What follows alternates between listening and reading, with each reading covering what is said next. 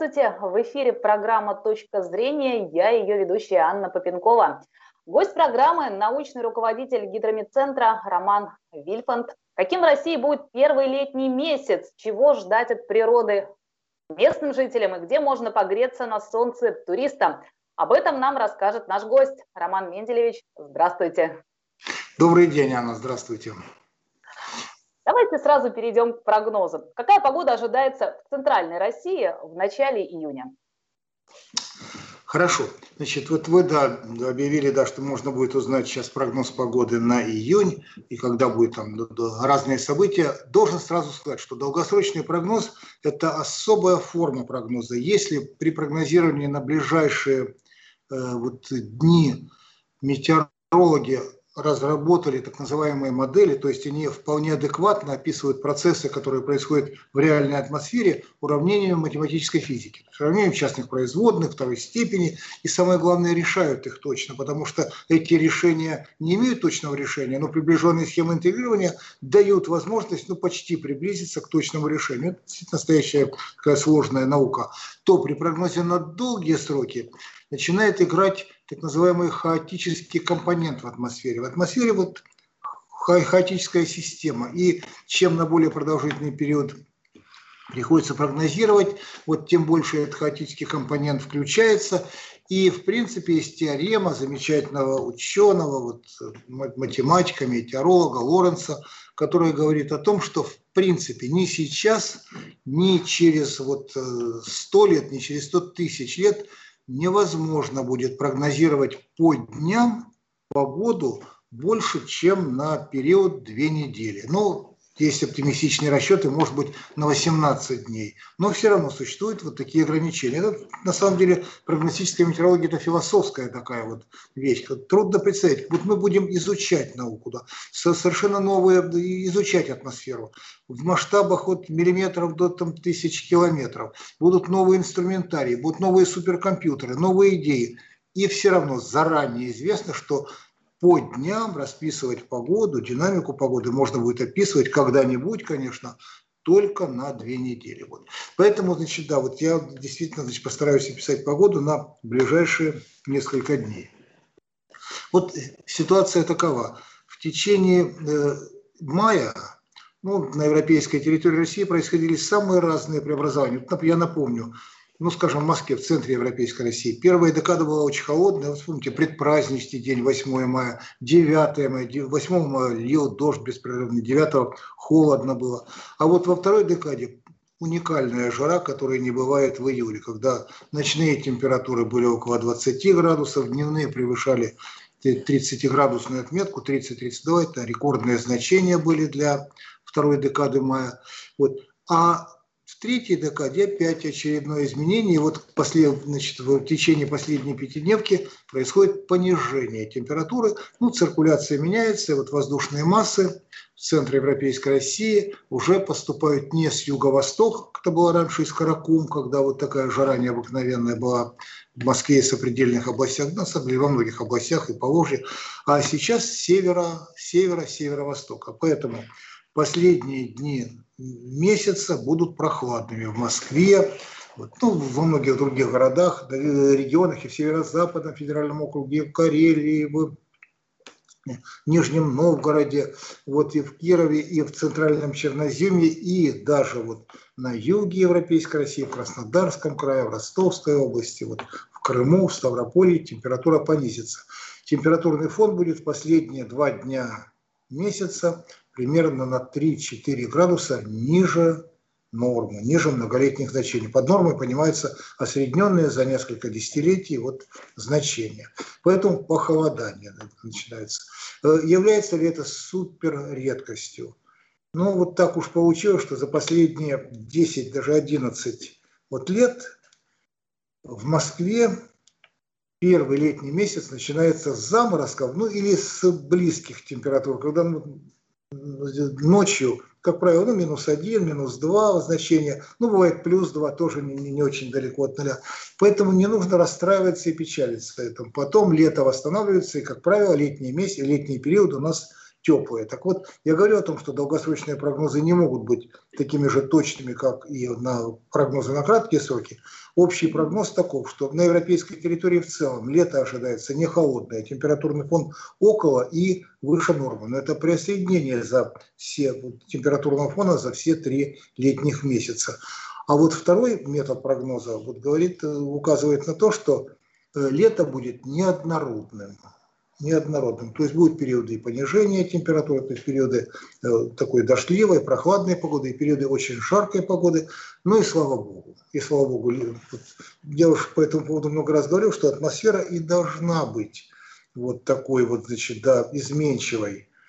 Э, почему? Вот вспомните, пожалуйста, 2010 год, когда 52 дня погодой управлял мощный антициклон. Ну, он называется стационарный антициклон. Радость была от этого. Вспомните, пожалуйста, торфяники горели, леса горели. Температура в Москве была 38 градусов. И, к сожалению большому, действительно, потом уже и медики вот, значит, показали, что количество вот избыточных вот летальных исходов было связано именно с э, вот такой жаркой погодой. Поэтому общий подход у метеорологов таков, что стационарность, устойчивость должна быть в мире, в семье, в коллективе. Атмосфера должна быть устойчива, а метеорологи должны вот прогнозировать эту изменчивость, неустойчивость эту.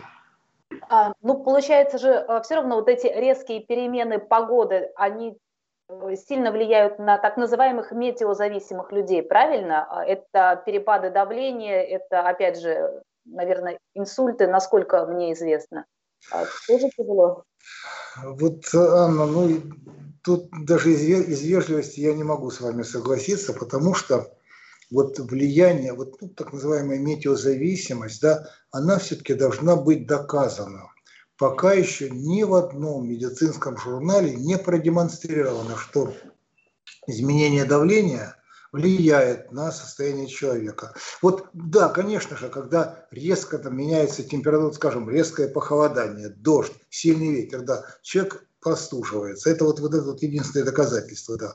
А во всех остальных случаях вот, ну вот не, нет, нет доказательной базы для того, чтобы утверждать, что резкие вот, значит, изменения погоды влияют на человека. Я уж шутил по этому поводу, что самые метеозависимые люди – это метеорологи, потому что они себя чувствуют замечательно, комфортно, если прогноз оправдывается.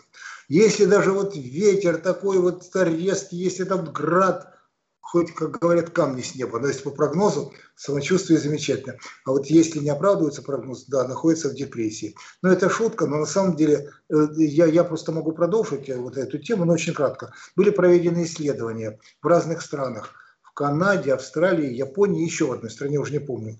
Там сознательно значит, изолировали людей ну, с разными болезнями, там, неврологическими, значит, там, кардиологическими, с болезнями костной системы. Их изолировали от информации. Они жили вполне комфортной жизнью, но информацию не получали. И вот оказалось, что боли, ну, костные боли, головные боли встречаются независимо от погоды.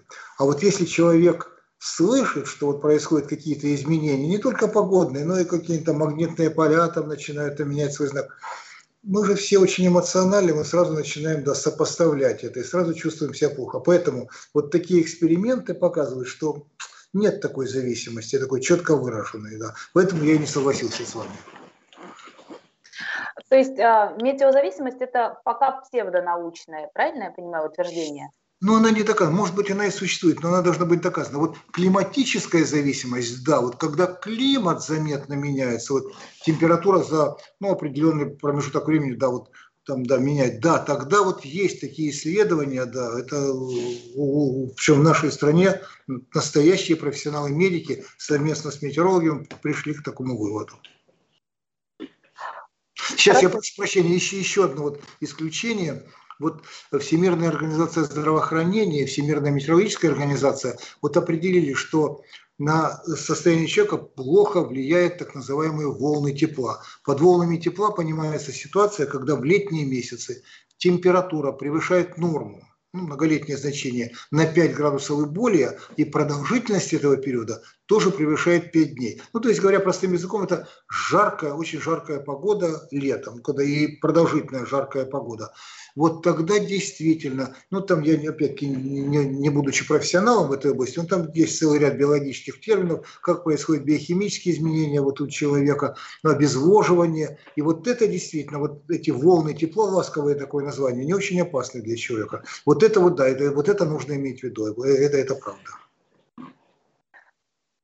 Хорошо, а давайте вернемся к прогнозу погоды. А где в этом году этим летом а, в России будет нестандартно в регионах с температурами да, и другими метеоусловиями? То есть, например, если мы привыкли, что а, Крым – это всегда тепло, например, а, может быть, там будут затяжные дожди. Вот где у нас какие-то неожиданности будут? Или наоборот, привычно прохладный климат станет теплым этим летом?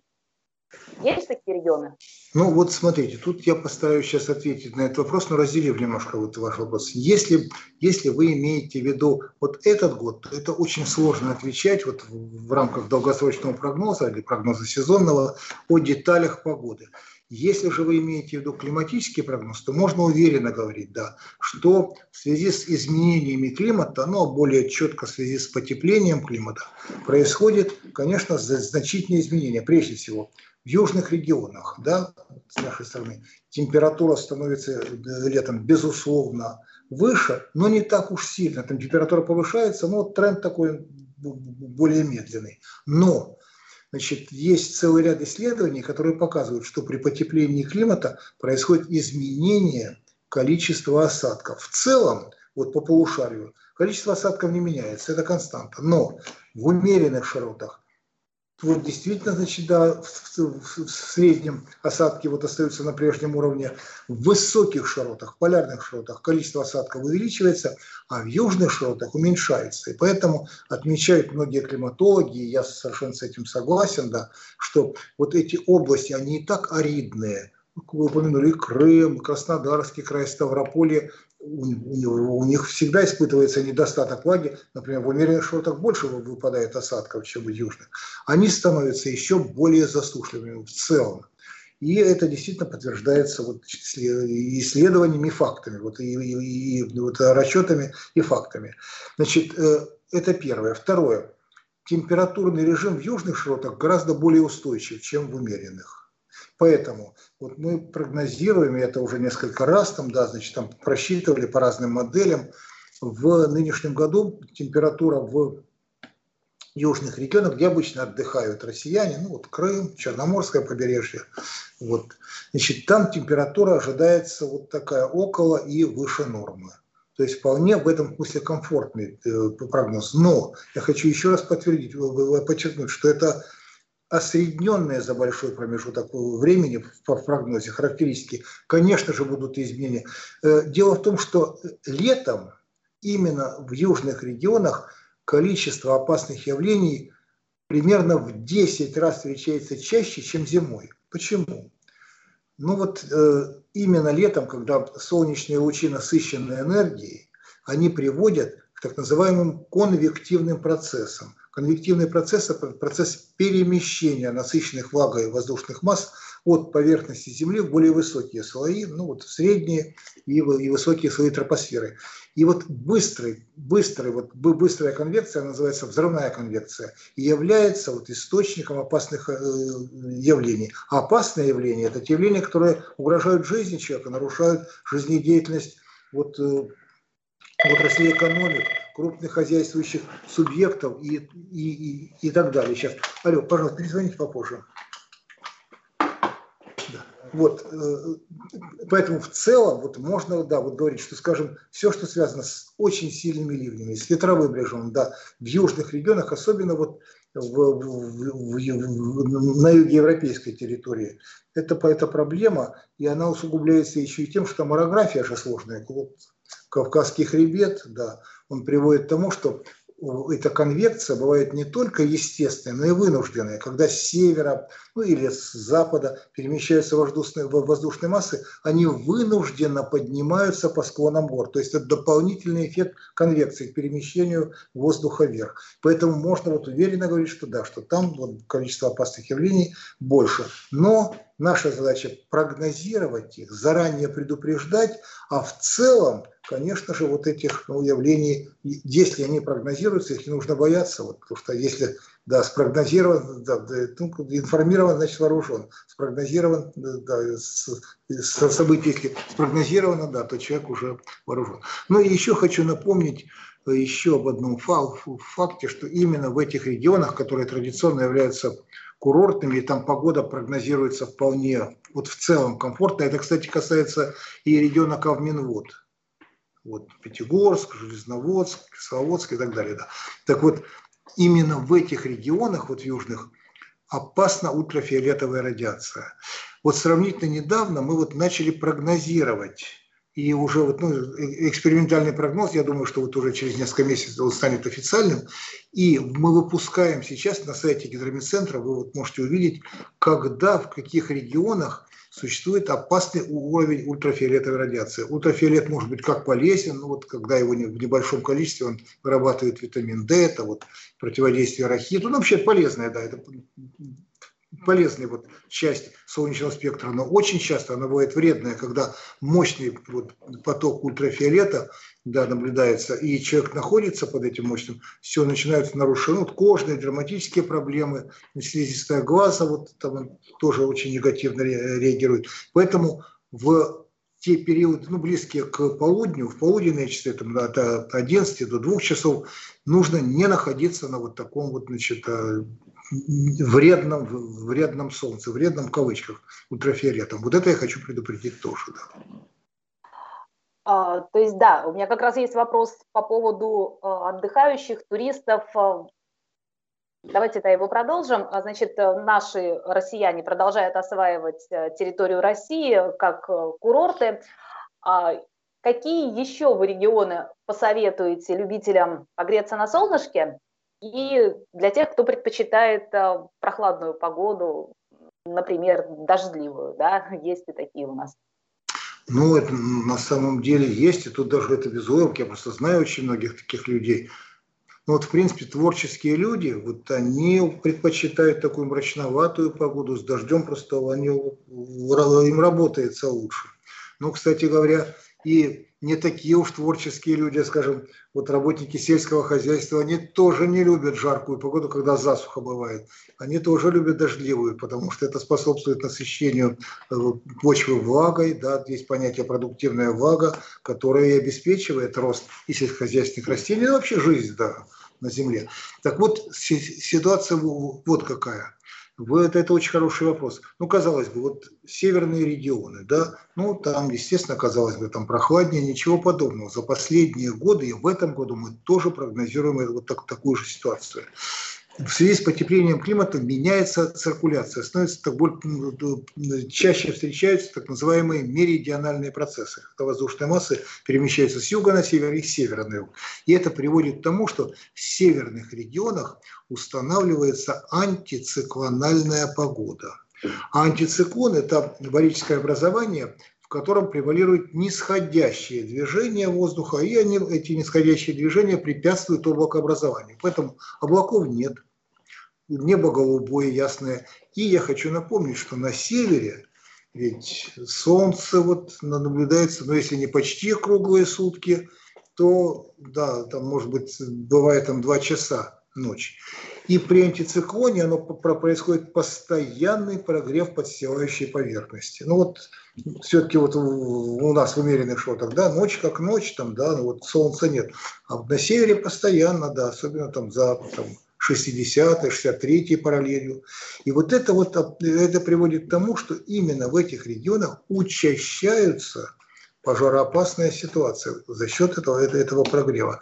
Поэтому нужно обязательно вот смотреть, на, если вот человек отправляется на неделю, на 10 дней на север, вот мы сейчас прогнозируем до 7 суток вполне надежна вот э, ситуация. Вот если там нет этого антициклона, а, а вот э, люди предпочитают, как говорите, дождливую, такую умеренную погоду, тогда можно ехать. Если антициклон, наоборот, можно попасть в ситуацию худшую, чем на юге. Солнце не заходит, все время прогревает, и это, в общем, это нарушает планы тех людей, которые любят умеренную прохладную погоду.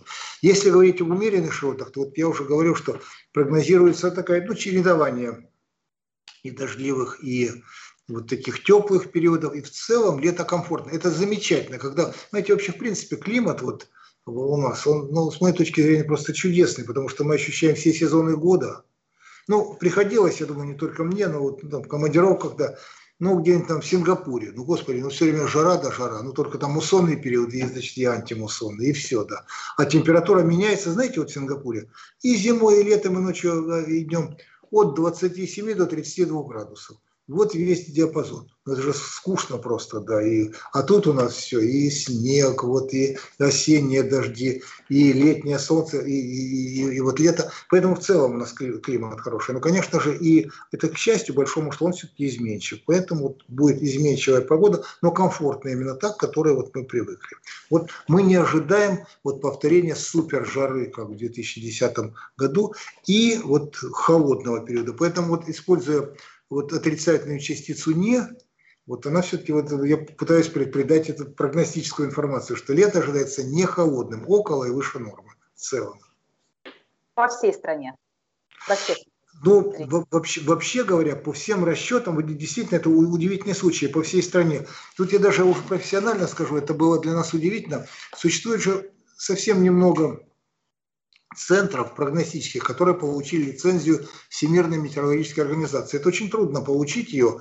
Нужно значит, доказать свою состоятельность научную, вот базу, на которой прогнозы долгосрочные строятся. Нужно значит, продемонстрировать, что в оперативном режиме вот, значит, да, эти прогнозы выпускаются. Нужно показать авторские оценки успешности высокие. И только после этого допускается значит, ну, этот центр к испытаниям к испытаниям, но есть в Австралии мировой центр верификации, и все страны, которые претендуют на что-либо, они, пожалуйста, они должны пересылать свои прогнозы. И там идет независимые оценки. Так вот, мы это, все, все эти процедуры прошли, уровень оценок успешности высокий. Ну и вот, значит, Всемирная метеорологическая организация выдала 12 центров, куда входит и гидромедцентр, вот такую, ну, лицензию, лицензия, там не всем лицензия, он, это название, статус, называется очень сложно, э, оперативный центр продуцирования долгосрочных прогнозов погоды. Ну, неважно, ну вот да, все-таки, да, вот об этом-то я и хотел сказать, потому что вы можете услышать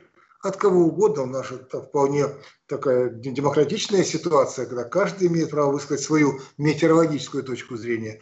Лето будет жарким, лето будет холодным, лето будет дождливым. Да, но все-таки, наверное, имеет смысл прислушиваться к этим вот центрам, да, которые вот действительно прошли испытания. Так вот, тот прогноз, который мы выпустили, он на удивление совпадает вот с комплексным прогнозом других центров.